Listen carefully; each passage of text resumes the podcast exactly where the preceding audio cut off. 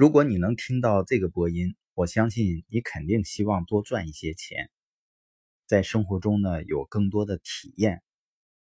也许有一些你想做的事情并没有去做，比如自由自在的全国或者环球旅行，或者你和我一样也要取得更多的成绩。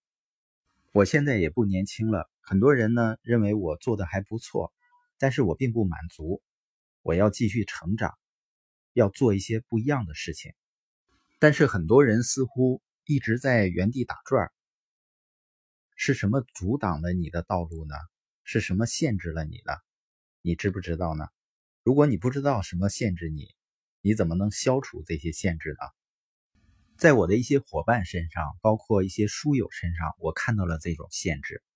因为很多人会表现出来或者表达出来说他能力不够。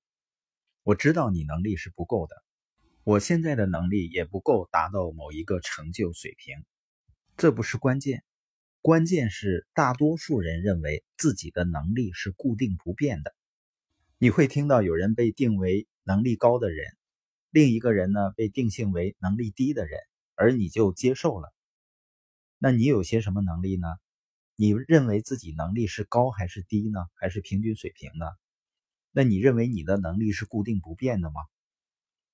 也许你并没有给自己的能力贴上标签但有可能你已经习惯了一个成就水平，而你认为那可能就是你的能力水平。你知道为什么我还觉得自己很年轻呢？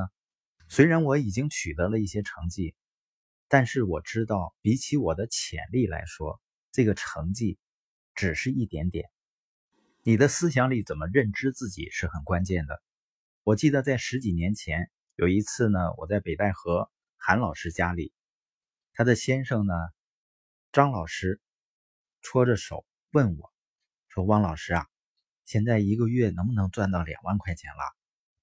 我说：“差不多了。”他兴奋的直搓手，哎呀，两万块钱了，一个月两万块钱了。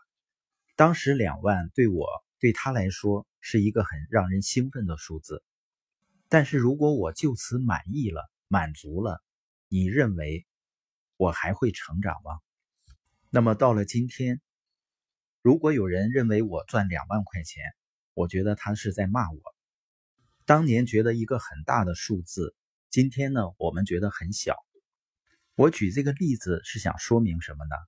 你也许曾经把赚到一万或者两万当成一个很大的数字，但我相信，只要你不断的成长，它最终成为你生命中很小的一个数字。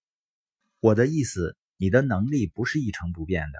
太多的人一听到“能力”这个词，就认为它是一个极限，他们认为自己的能力是固定不变的，特别是超过一定年龄的时候。他们会放弃能力或潜力可以得到提高的这个想法，他们唯一做的就是努力管理他们认为自己拥有的一些东西。很多人都是从固定的角度来定义这个世界，他们还从局限性的角度来界定人。就像台湾某个评论员啊，他说大陆人呢只能吃得起榨菜。最近呢，一个评论员说大陆的人呢吃不起肉。只能逮那个田里的田鼠来吃，他不知道很多中国人因为肉吃多了，脂肪率都超标了。所以我们要从可能性的角度来界定我们自己。我指导人们创业这么多年，我发现最大的限制在于人们自己的思维里。很多人给自己的能力扣上了一顶顶帽子，然后呢，让这些帽子来界定我们的潜能，阻碍我们的生活向外扩展。我们要看到这些帽子之外的东西，看到我们真正的能力。你要从内心深处接受自己值得富有的这个概念。不管你是什么年龄，就像我们唐山的高级经理赵叔、陈怡，他们退休以后，我们才开始合作创业，现在拥有庞大的市场。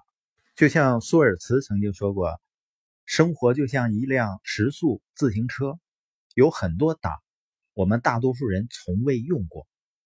他说的是，我们大多数人都有未被开发的能力，我们甚至没有认识到自己具有这种能力。但是我们可以改变这一点。